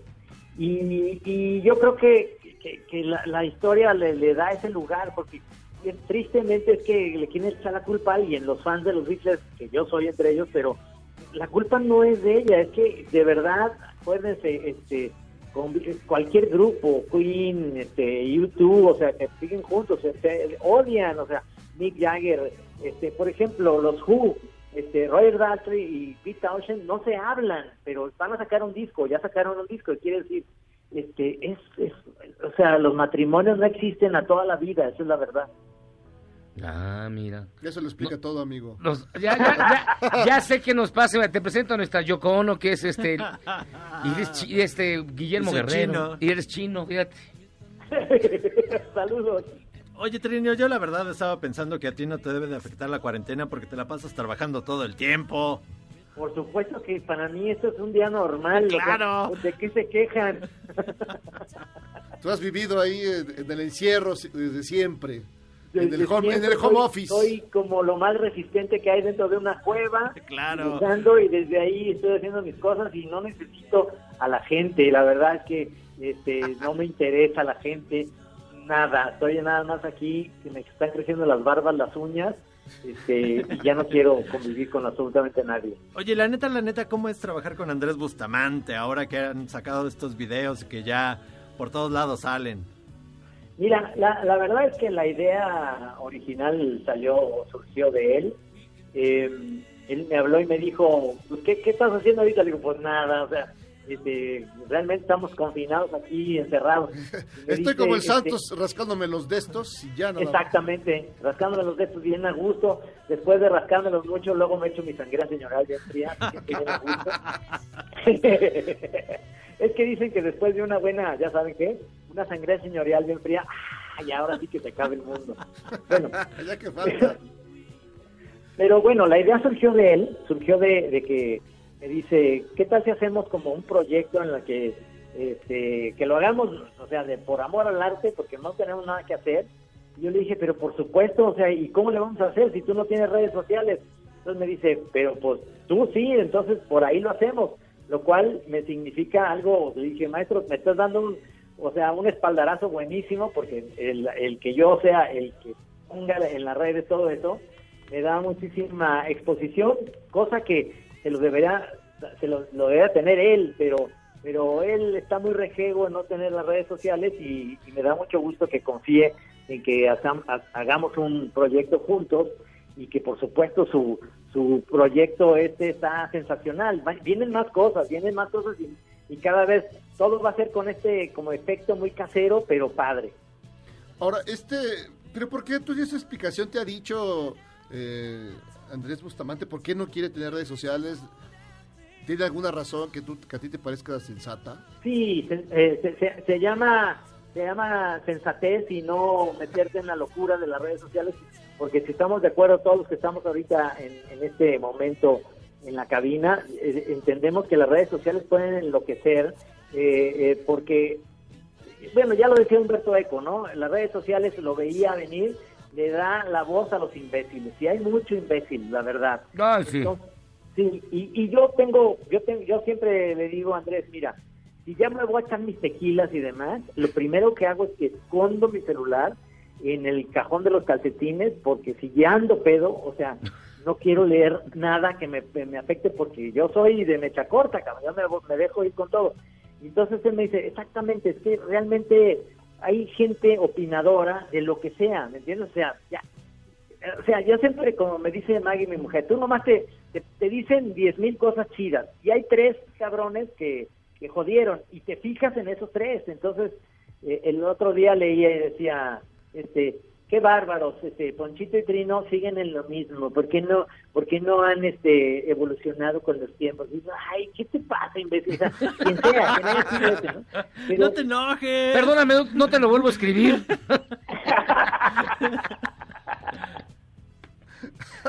Es que, neta, la, la, la banda está muy loca, cabrón. Ah, Entonces, también este, si te pones como a pelearte en las redes, es, es como, ahora sí, No, a, este, como decían, este, a cadenazos, cabrón, afuera de, un- de una discoteca, o sea, no tiene caso, cabrón, no tiene caso, nadie va a ganar, y este y yo creo que él es- está por la sanidad, en el sentido de decir, ni, ni enterado, porque hasta le decía yo, a ver, güey, este, porque nos decimos este, de hate, pendejator, ¿qué pasó, pendejator? Entonces le digo, ¿qué hashtag ponemos? Y luego me dice, ¿qué chingados es un hashtag? Le digo, güey, es que tienes que tener un hashtag, que quédate en casa. Ah, no, le pongo, cabrón, me vale madre. O sea, este, él está más allá del bien y del mal, pero en ese sentido me da mucho gusto porque lo está haciendo él solito todo el video y todo eso, y ya me lo manda y entonces yo le meto ahí los elementos, digamos, gráficos eh, a nivel caserito, porque pues, como le digo, este, y en, en acuarelas y con colores y o sea, que se vea muy casero como siempre. Yo digo que Andrés Bustamante no necesita una proyección de una cadena de televisión importante, sino pues algo así, Canal 22, güey, o sea, más, más lo nuestro. Es que eh, cuando se vieron el doctor Chunga, pues nadie se lo esperaba. O sea, yo creo que ni tú te esperabas que se vieron el video y de repente ya había, estaba la nota en todos los portales. Ya regresó el, el Wiri Sí. Wiri con Trino. O sea, fue impresionante la respuesta. Mira, yo ne- neta no, pues, no es que yo tenga la, la, la bola de cristal, pero sí la neta cuando vi eso dije, esto va a ser un madrazo, la neta, porque mucha gente espera que Andrés vuelva a salir y entonces dije, pero entonces yo lo, lo, lo hago desde mi red. Dice, sí, a huevo, o sea, tú empiezas, le dije, güey, me estás dando un regalo, o sea, una pinche este, lingote de oro cingotísimo, porque este te ponen ahí en, o sea, él con su talento y demás, y, y como somos brothers, pues yo digo que de alguna manera nos estamos apoyando y estamos haciendo algo que está padre. Yo sí tengo la bola de cristal porque es muy delicada al tacto. Pero. Pero ta- también se, se veía venir que, que iba a ser un hitazo, man. ¿Cuántos llevan nada más, Trino? ¿Llevan dos, no? ¿O cuántos Ahorita hay? van dos, pero ¿Ah, ya sí? vienen otros tres. Ah, ¿nos puedes adelantar cuál sigue? Nada más el personaje. El, el doctor Chunga otra vez. Ah, Ah, pues yo espero a Mambrú Molotov o al Museo del Cuscús o al Hooligan, por ejemplo. ¿cómo? A Morfema. A Greco Morfema. Claro, yo creo que todo depende de Andrés, ¿me entiendes? Porque él es el que tiene los personajes. Y ahora, hay una dificultad, y te lo digo con toda sinceridad, hay una dificultad en este sentido, porque él, yo vivo en Chapala, él vive en Puerto Vallarta, y realmente estamos tomándolo en serio de estar encerrado. Entonces, él donde está, no tiene, no tiene todo lo que, todo el ajuar que tiene su oficina en Ciudad de México, ¿me entiendes? Porque ¿para qué quiere llevarse todos los maquillajes y demás a Puerto Vallarta, si es donde vive? Pero él tiene su oficina ahí en Ciudad de México. Entonces, la dificultad es esa, pero de todos modos él se las arregla y se las ingenia para que, para que salgan más personajes, seguramente. Ah, entonces pronto veremos a, a- a toda la gama de, de criaturas siniestras del maestro Bustamante. Esperemos, esperemos. Yo no te, ahí sí no te puedo decir más, pero el que viene es el doctor Chunga. Ah, bueno. Oye, Trino, ¿y tú cuándo vienes a la Ciudad de México? ¿Cuando acabe la cuarentena? Cuando yo estoy yendo a Ciudad de México, eh, si, si no hubiera esta, esta situación, yo estoy yendo todos los lunes a grabar el podcast para Netflix. Ajá. Entonces, realmente voy el mismo día y me regreso. Es- es- estoy ahí, a no ser que me inviten a Charles contra Gangsters, entonces me tengo que quedar ahí. Eso es lo que te iba a decir, date una vuelta, hombre. Sí, hombre, esta es tu casa. Por supuesto, uno, si yo les aviso y me, si me invitan, pues ya nomás me pagan un hotel cinco estrellas y este... Ah, te puedes quedar- quedar en casa de Miyagi. en un catre en casa de Miyagi, pues ya no Mira, pasa, nada más vivo solo y nada más tengo dos gatos, así que no pasa nada. no pasa nada, perfecto. Y podemos escuchar a Paul McCartney toda la noche, fíjate, tengo todos. Puta, qué pijamada, hijo. Va a ser una pijamada bien divertida. Súper pijamada, yo me he visto de linda. Pues mi estimado Trino, como siempre es un placer platicar contigo, de verdad, ¿eh? Muchas gracias, y aquí estoy siempre a la orden, y si me invitan a programa en vivo, por supuesto, ahora que se acabe todo esto, yo ahí les caigo con todo gusto, y eso sí, hay que quedarnos en nuestras casas, hay que lavarnos las manos, hay que Sí. hacer el menos contacto con las personas, porque esto va a pasar, este, seguramente eh, va a pasar tiempo, pero, pero ya que estemos, vamos a contarnos de esta historia que es única en, esta, en este momento universal, realmente yo lo, yo lo platico con mi hijo y con mis hijos, este, y digo, están viviendo una cosa que no está padre, pero es algo novedoso porque es mundial, es increíble, ¿no? Sí, no, no, no. De hecho, este- esto sí va a aparecer en los libros de historia cañón. Sí, sí, sí, por supuesto. Trino Camacho, como siempre, un honor. Gracias, gracias. Un abrazo, un abrazo, querido Trino. Un abrazo a todos. ¿eh? Pues bueno, este fue Trino Camacho, ya escucharon ustedes, va a seguir chambeando con Sí, el va a sacar Wiri sus- con el Wiri. Wiri Wiri, que lo cual está muy bien, que ese gran maestro no se pierda.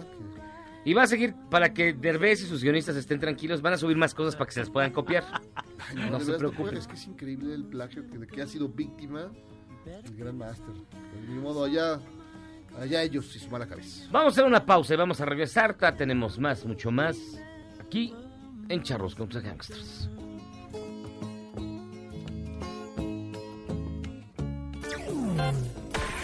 Charros contra Gangsters es la suma absoluta y universal de la cultura, la información y el entretenimiento. ¡Ja! No es cierto, pero siempre quise hacer una cortinilla igual a las de otras estaciones. ¡Regresamos!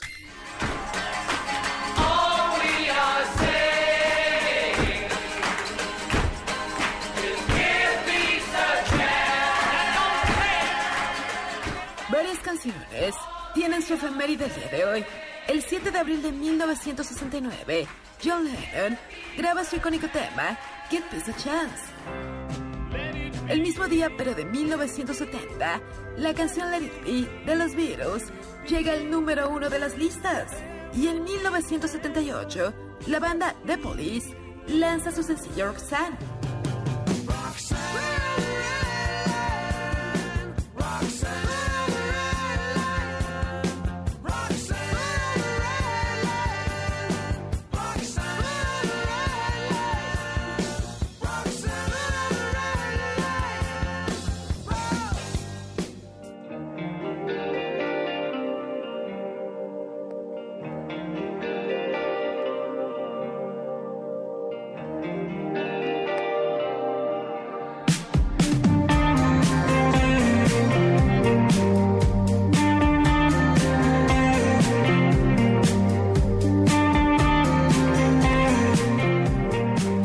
Pues ya estamos aquí de regreso en Charlos contra Gangsters en este martes, amigos míos. Qué bonita música. Ah, sí, qué bonito es, ¿no? Qué bonita es la vida. Ey. Qué- Y qué, qué chido es Trino, la verdad. Ah, chido. Qué chido. Chido siempre ha sido Trino. Sí, es un personajazo. Oye, pues Desde aquellos viejos tiempos de, de los ochentas, todos sus personajes. Bueno, junto con el buen... No, cuando hacían, ¿te acuerdas cuando hacían me mucho la, la- chora la- O, o la mamá de la Bulón? La mamá de la Bulón. Cuando estaba Falcón con ellos, cuando estaba Jabás con ellos, cuando estaba Trino, Gis, ¿quién más La estaba? croqueta, el, la croqueta. El humor perro de la croqueta. Y las histerietas de la jornada cuando estaban... Cuando la jornada era buena, sí, era bien padre. Cuando la sobaqueabas en la universidad. Sí. Ah, todos los llamas la prensa. ¿cuál? Yo sí, la verdad, La prensa. la prensa con sus titulares dantescos. El alarma. Dantescos. Oigan, fíjense que ya que mencionan la jornada, nos dice Jimmy de Crowley, le- leen la jornada que a las servidoras de la CDMX les pasaron una corta para que se la cuarentena precisamente desde el gobierno capitalino. Pues, no Pues te no lo está mal, confirmo. son trabajadoras.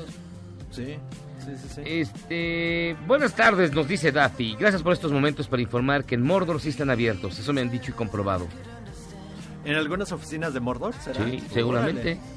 Alejandro Pérez, hola estimados contaminados, un saludo con estornudo. Jesús, saludos desde las playas de la laguna de Zumpango. Le pido a la Secretaría de Gobernación ser indulgente con las multas contra este gustado programa durante esta cuarentena. No lo digas al aire, pero ya deberían también pasar el programa Charlos contra Gangsters por el canal 52 de MX. Estaría bien. No sé de qué está hablando. No tengo idea. Pues ahora que ya hay espacio. ¿Quieres un programa con rating? No. Bueno, ahora Jimmy de Crawl y la mamá de Pepe Aguilar es Flor Silvestre. Y su papá es don Antonio Aguilar. Lo mismo nos dice la ciudad Novoa. Cielo Rojo solo es bella la versión de Flor Silvestre.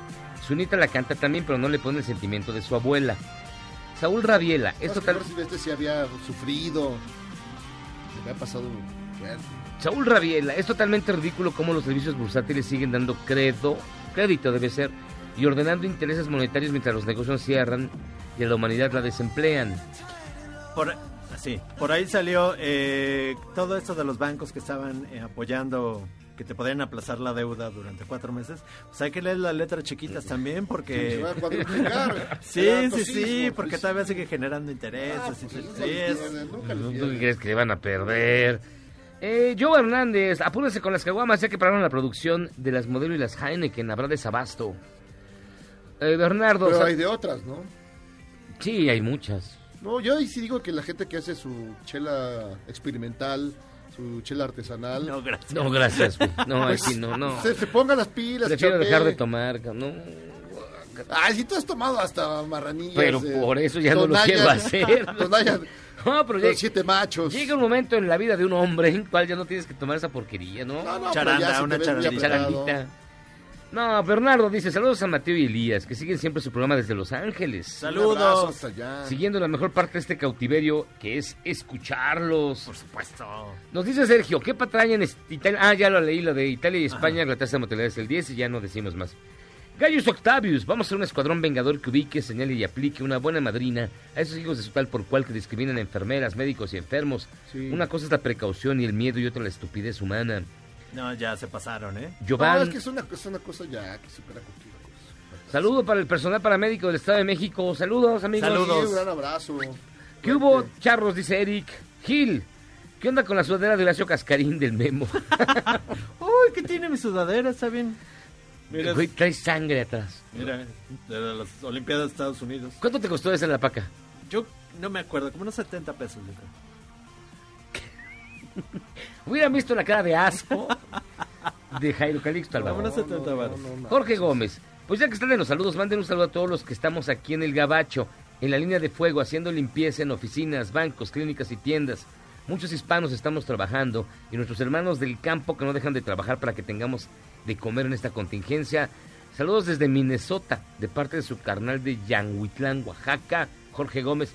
Saludos, mi querido un Jorge. Un abrazo fuerte hasta no. allá. Amigos gabachos. Vamos a mandar un molito de olla para allá. Un, un tamalito de charales, unas cosas de esas que no hay allá. Sí, ¿no? Dice Rulo, buenas, buenas noches, Charlos. Quiero que saluden a mi sobrino adolescente de 13 años, que durante esta cuarentena se está jugando el pellejo, literalmente. Encerrado en su cuarto viendo videos de programas educativos de Canal 22, dice él. Ajá. Ajá. Puerta entreabierta, ¿eh? Sí, Chiflando y no. aplaudiendo. Bruno Charlos, no os hagáis, el video ese del tío que se queja de la falta de corta uñas debe ser una actuación de algún amigo de Jairo. No, no, Ninguno no. de sus catrines puede ser tan corto de vista, perspectiva e inteligencia. No, ese es el personaje que era amigo de la familia de, De Milord, de Milord Peña. Nieto, el que le, le- le- le cepillaba los saballones. Cátalas. Karina, saludos desde Orizaba a nuestros aguerridos charros. Votamos por el buen memo para finalista del coronavirus Race. Hijita de mi corazón. Saludos, Karina. Ah, Karina, qué chistosa, ¿eh? Soledad, me acaban de informar que le pasa para que trabajo cierra. Me he quedado desempleada, como varios. Pero escucharlos me da alegría. Gracias por seguir, por sobre todas las cosas, informándonos de manera alegre la situación que vivimos. Un abrazo muy fuerte, No, Soledad. sí, sí, sí, solidaridad. Y sigan votando por el El informante. A ver, los empresarios saquen su lana. La tasa de letalidad que nos muestran los gatelianos no es confiable, porque trae una contaminación de casos en jóvenes debido a que no respetan la inmovilidad y eso distorsiona el resultado. Y sí también influye el subconteo de los casos. Conclusión, información poco confiable y hasta irrelevante, porque no tiene sustento estadístico. Letalidad errónea en todas sus gráficas están errores estadísticos tremendos. Muy buena observación. Es la opinión del informante. Erika, hola Miyagi, por favor lea mi comentario. Yo quiero saber cuál es el punto de vista de Jairo, de Andrés Manuel López Obrador ha manejado el problema de la contingencia de coronavirus. Pues ahí está, pues está, ahí vamos, la vamos llevando, vamos llevando poco a poco. No sabemos qué siga después, pero por lo pronto los casos y los infectados pues, no es lo que esperaban muchos que ya esto fuera ya ya fuera como que les digo como Guayaquil, pues no, no es como ¿Y a qué se refería el peje a que le vino como anillo al dedo lo de la pandemia? Ese comentario no venía en ese en el contexto en el que lo pusieron, era otro contexto, pero eh, de todas maneras no es afortunado ese- esa, esa imagen, no queda bien para nada. Gracias, te envío un saludo y abrazo a ti y a Memo. Roberto, Ay, hola charros. Tengo una pequeña casa de té en la Condesa, abrimos un rato por día. Ayer venció el pago de la cuota de la CFE y a la mañana temprano ya me cortaron la luz. No me digas. No, fíjate que sí, Roberto. Ya, neta, si dejas de pagar en la fecha que trae el recibo, ese día te cortan sin... Sí. Ya sin, sin excusa ni pretexto. Sí, hay que sale uno corriendo ya al último momento al cajero. Y los servicios de emergencia, vale madre, indignante. Roberto, luego Juan José Marín, hijos que es un chorro de llamadas. Charlos Gangsters y Guillermo Guelelo, por favor feliciten a mi esposa Ángeles, hoy es su cumpleaños.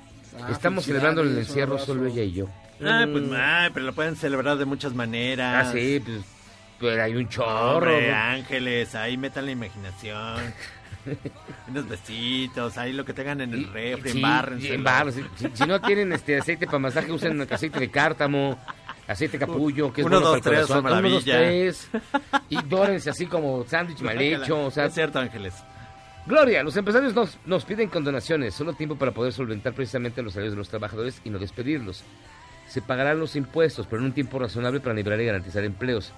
Nadie le dice a López que no se va a pagar, pero es cerrado y obstinado como Chairo, que ya trae su estampita de detente y su trébol de cuatro hojas. Él no se contagia. Dice Gloria. René, de todos los comentarios tontos que ha dicho... Ah, ok. Luis, hoy los estoy viendo en mi computadora y qué feos son. Ay, ay, tú serás una belleza. Ay, tú. Oscar, Miyagi, por lo pronto bajó la inflación, porque bajó la gasolina. Eh, Pero ahora tenemos gasolina y no se puede salir. Dice, entérate, dice, dice, porque bajó la gasolina. Entérate primero antes de hablar a lo güey. Hasta tu abogado te lo está diciendo. ¿Qué de los empresarios en esta contingencia? Pues nadie dijo nada. Nada más bajó la inflación, pues sí. Bajó la gasolina, sí, pero no es logro del gobierno. Ahí sí, Sí, hay muchas. Y, y también, también hay que decir que hay muchas microempresas, restaurantitos, pues que no pueden aguantar ahí dos, Claro, meses. no pueden aguantar un mes, dos meses. El de los caldos de pollo de la esquina de mi casa, el taquero que está atrás, el de la pozolería Tixtla. Los de los, los de los tacos de cabeza de aquí ya tronaron. Estaban aquí enfrente junto al Seven sí, ya. Adiós, adiós. Dijo Arrum, sus impuestos que van a pagar este año las empresas son los que generaron el año pasado, así como que no harán lo que el abogado propone, pues que paguen sus impuestos. Que no se hagan los sufridos, que paguen porque llevan años evadiendo sus responsabilidades. Sí, pero a ver, es que no es todo, no son todos, no son todos los empresarios. A lo que se refiere mucha gente es el apoyo a la pequeña y mediana. No a los millonarios, no a los que usted ve en, en Forbes ni en esas cosas, sino a los que tienen un, un changarro, un negocio Una que, cocinita. que sale al día. Ese es el problema, porque no Pero son... ya ayer se anunciaron ya varios programas para eso, atender y apoyar esas personas pymes que eso, les es, hace eso, es lo falta que el se, apoyo. eso es lo que se está pidiendo. Hay Miren, que ahí ver- se ve la idiosincrasia. Dicen empresas y yo siempre pienso en cocinitas. Bueno, no, ese, ahí se te ve tu, tu No, pues origen sí, incierto. ah. Tu origen incierto, ahí se revela. Yo nunca pienso en Liverpool y en el Palacio, siempre pienso en las cocinitas. No, porque es, es que se- y siempre dicen, es que los empresarios, es que los empresarios no todos son son igual, cinco o seis, o sea, son los que van a comer con aquel al Palacio Nacional, a los que llaman. Vivan las cocinitas. Pausa, vamos y venimos.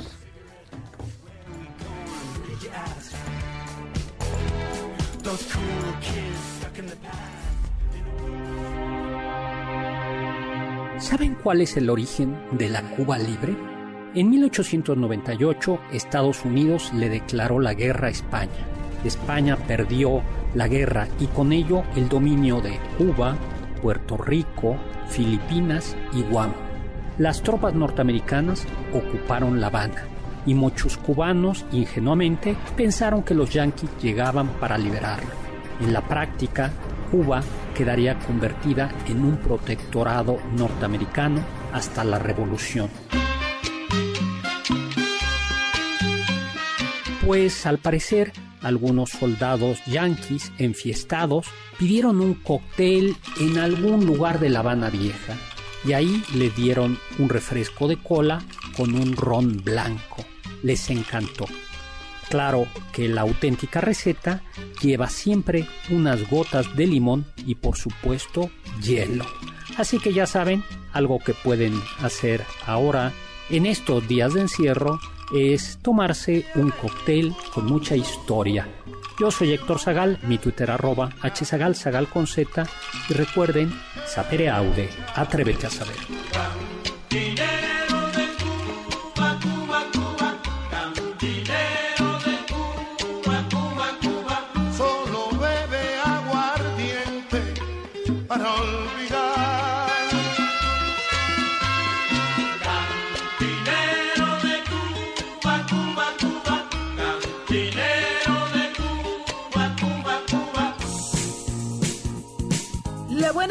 Es que el 18 de abril habrá un especial de televisión para recaudar fondos, teniendo como invitados a Paul McCartney, Stevie Wonder y Elton John. La mala noticia es que también estarán J Balvin y Maluma. ¿Se lo hubiera imaginado? Escríbame en Twitter a arroba a Gabriela Vives.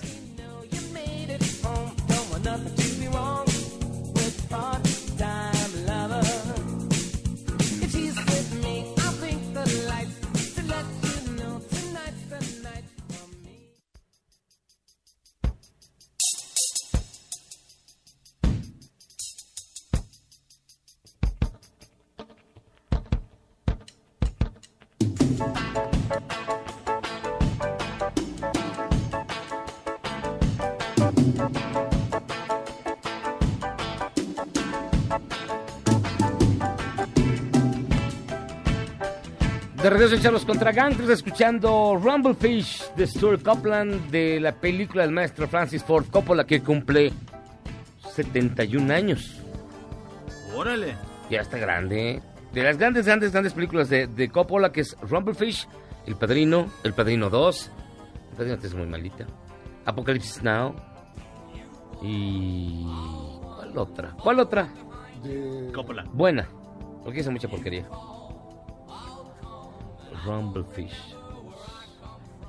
Bueno, luego vemos. Los, Ya dos, con esas, los pues, dos no. padrinos, Apocalipsis. Y pues ya. ¿Y el doctor Calixto, doctor, a usted le gusta el padrino? Sí, por supuesto. Me gustó más la primera que las dos subsiguientes. ¿En serio? ¿Por qué le gustó más la primera? Por la- el desarrollo de la trama y porque me parece, a mí en lo particular, que las actuaciones fueron, para mí, ¿eh? de, de lo mejor. Eh, eh, eh, a mí me pareció mucho a, a Pachi- Al Pacino como, como necesario y esencial en esa secuencia. Ay, ni dijo nada, es como si hubiera dicho algo de Rápido y Furioso 1. Pues sí, es igual. excelente trama, las actuaciones, es lo mismo. Ya, en lugar de decir al Pacino, diga Vin Diesel y ya. Bueno, mira, Ahora. he dicho que me encantaba el proceso psicodinámico, afectivo y liberador dopaminérgico y de oxitocina. ¿Usted considera que Vito Corleone, es decir, Marlon Brando, era, era un buen jefe? Me parece que sí, fíjate, pero tenía algunos datos A ver. de jefe tóxico, ¿eh? A ver, ¿qué es Y- un y buen mira, jefe? Y en el, camp, en el campo de las neurociencias, en un artículo publicado en la revista Scientific Nine hace seis años, salieron salió un artículo muy muy interesante en relación a los cuatro elementos básicos que debe tener un buen jefe. A ver. Son reglas para convertirse en un buen jefe. Primero es replantear su ego. Ya está, check. Así nada más. O sea, el primer punto es que aquellos jefes que desprecian toda retroalimentación, se burlan de ideas de subordinados, esquivan cualquier responsabilidad, no piden disculpas, crean un mal ambiente, estresan a los que vienen atrás, hacen que se provoquen, digamos, abandonos del personal y, en, y desde esta perspectiva, comparado con líderes que son modestos, que son receptivos a ideas nuevas y con humildad admiten sus errores, estos segundos líderes son, digamos, más carismáticos y eficientes en cuanto a entrega de objetivos que aquellos que se la pasan jugando al yo-yo, ¿no? Así de yo esto, yo aquello, yo hice y yo haré. Entonces, el primer punto es que hay que decirle a un jefe que reorganice, que haga un análisis de su ego en relación a los demás. Aquellos jefazos arrogantes son los principales tóxicos. Segundo punto. Segundo punto, conceda cierta autonomía. Aquellos que pues dicen en- desde el punto de vista psicológico que una empresa cuando ya hay fatiga laboral, cuando aquellos trabajadores van mucho al médico, cuando no se presentan porque hay enfermedad o porque hay un desánimo o de plano le dice, oye, dame chance, ¿no? Yo me voy este fin de semana o, o, o- o- o cúbreme el jueves porque no puedo estar.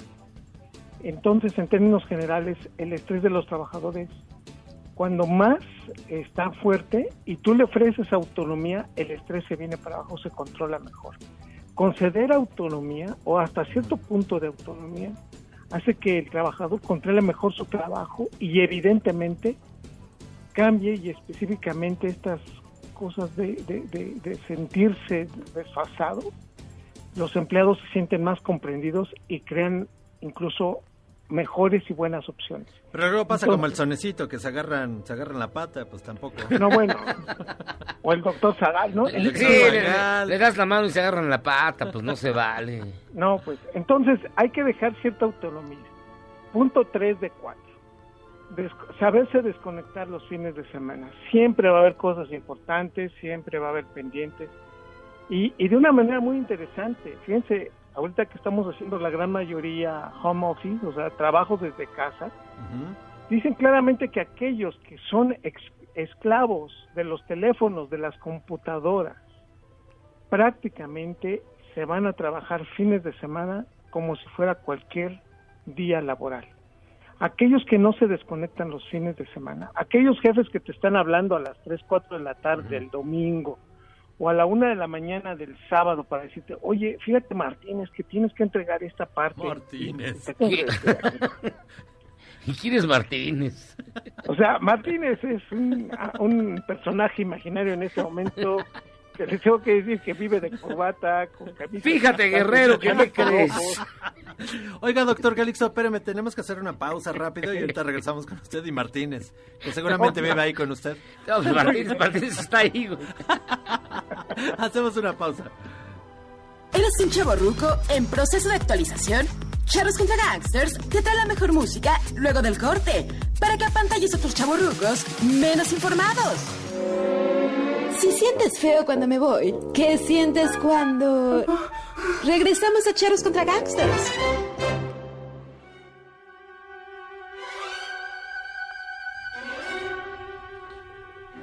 Pues ya estamos de regreso en Charlos contra Gangsters está el doctor Calixto en la línea.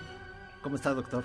Pues aquí eh, recibiendo la información de Martínez, que ya se quejó, pero ¿Se la mandó por fax? sí, me la mandó por correo. El, el asunto es que si no sabemos desconectarnos los fines de semana, el problema es que sí, desafortunadamente, sí ya existe evidencia de cambios y de muerte neuronal en las regiones relacionadas con la memoria y el aprendizaje. Nos hacemos menos eficientes. Así que si un jefe le pide a un trabajador que está sábados y domingos ya descansando, regresar a su actividad laboral o le pide algún detalle, esto habla de ser un mal jefe. Además de su desorganización, pues del impacto negativo que le va a generar su cerebro. Y de los dos, ¿eh? no nada más a uno. Entonces, nada recordando, llevamos tres puntos. Uno, un buen jefe sabe frenar su ego, sabe manejar su ego. Un buen jefe concede autonomía. Un buen jefe se desconecta los fines de semana. Y finalmente, un buen jefe reparte, reparte de manera muy importante incentivos para que funcionen mucho mejor su ambiente laboral. Así que el miedo al castigo no es una buena motivación. Por lo tanto, sí se recomienda que un buen jefe le reconozca, no nada más dándole algo económico, sino así directamente decirle, Martínez, venga para acá, qué buen trabajo. Una palmadita en el lomo, una sobadita en las ancas. Así decirle, Martínez, lo espero así la siguiente semana. Y de una, de una o de otra manera, sí es muy importante entonces que el jefe sea humilde, dé confianza, ofrezca estímulos y sobre todo desarrolle un buen trabajo sin que tenga que estar remarcándoselo a sus trabajadores. Pues así tenemos jefes aquí en MBS. Muchísimas gracias, mi queridísimo doctor Eduardo Calixto. ¿Dónde lo puede encontrar la gente? Arroba Calixto en Twitter y Eduardo Calixto en Facebook. Muchísimas gracias. mi No, hombre, al contrario. Lo, lo extrañamos y más los panditas. No, bueno, se, lo- se los voy a, vamos a mandar con Martínez la próxima. Por favor. Oiga, pues muchísimas gracias, doctor. Y eh, hasta aquí llegamos, Charles contra Gangsters. Gracias, mi estimado Memo. Nos escuchamos mañana. Jairo Calixto. Vámonos de aquí. Vámonos. Este podcast lo escuchas en exclusiva por Himalaya. Si aún no lo haces, descarga la app para que no te pierdas ningún capítulo. Himalaya.com